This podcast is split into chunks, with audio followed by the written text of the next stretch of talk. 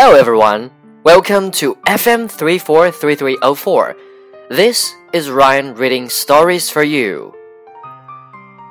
Hidden Talent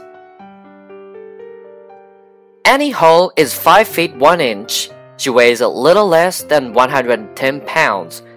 Although she's 20, she looks more like a 12 year old. Annie had an unexpected talent. She is a national champion at hot dog eating competitions.